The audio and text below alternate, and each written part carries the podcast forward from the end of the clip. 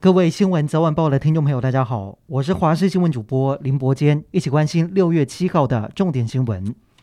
我国驻美国的一架 F 十六战机原本要从亚利桑那州陆克空军基地返台进行 F 十六 V 性能升级，没想到降落在夏威夷檀香山国际机场时，因为鼻轮故障而迫降，雷达罩因此翘了起来，幸好没有人员伤亡。专家分析，这起事件很有可能是机械故障所导致，但详细原因仍待进一步厘清。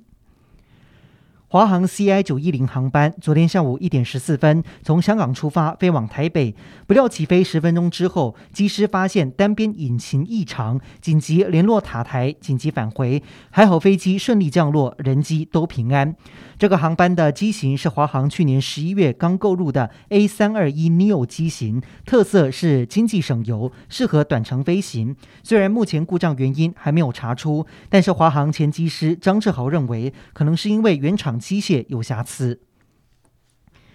今天国内新增八万两千九百七十三例的本土确诊，以及一百九十三例的中重症，还有一百二十四例的死亡个案，其中包括两名一岁的女童重症，还有一名九个月大的女婴死亡。目前国内一共累计十七名儿童染疫死亡。有医师预估，本土疫情最快在六月二十三号就能够降到单日千例以下。对此，指挥中心表示，六月底有望降到单日万例以下。但是降到千例以下机会不大，而为了有效管控防疫量能，指挥中心宣布调整医疗应变措施，未来六类人符合条件者进入医院免除筛检。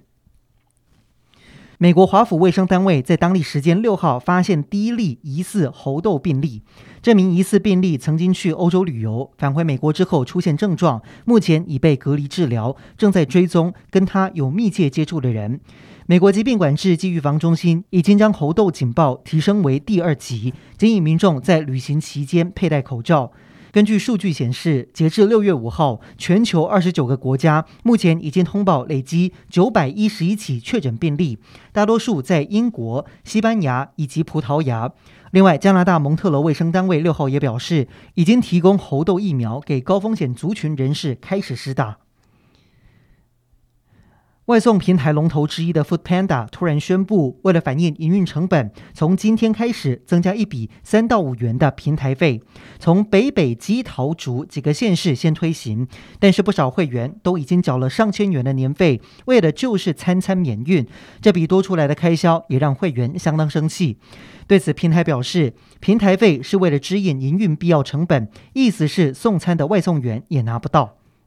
受到锋面影响，容易有短延时强降雨。今天新竹县市、苗栗县、台中市、彰化县以及高雄市有局部大雨或豪雨发生的几率。西半部、东北部以及东部地区有局部大雨发生，请注意雷击、强阵风、低洼地区慎防淹水以及积水。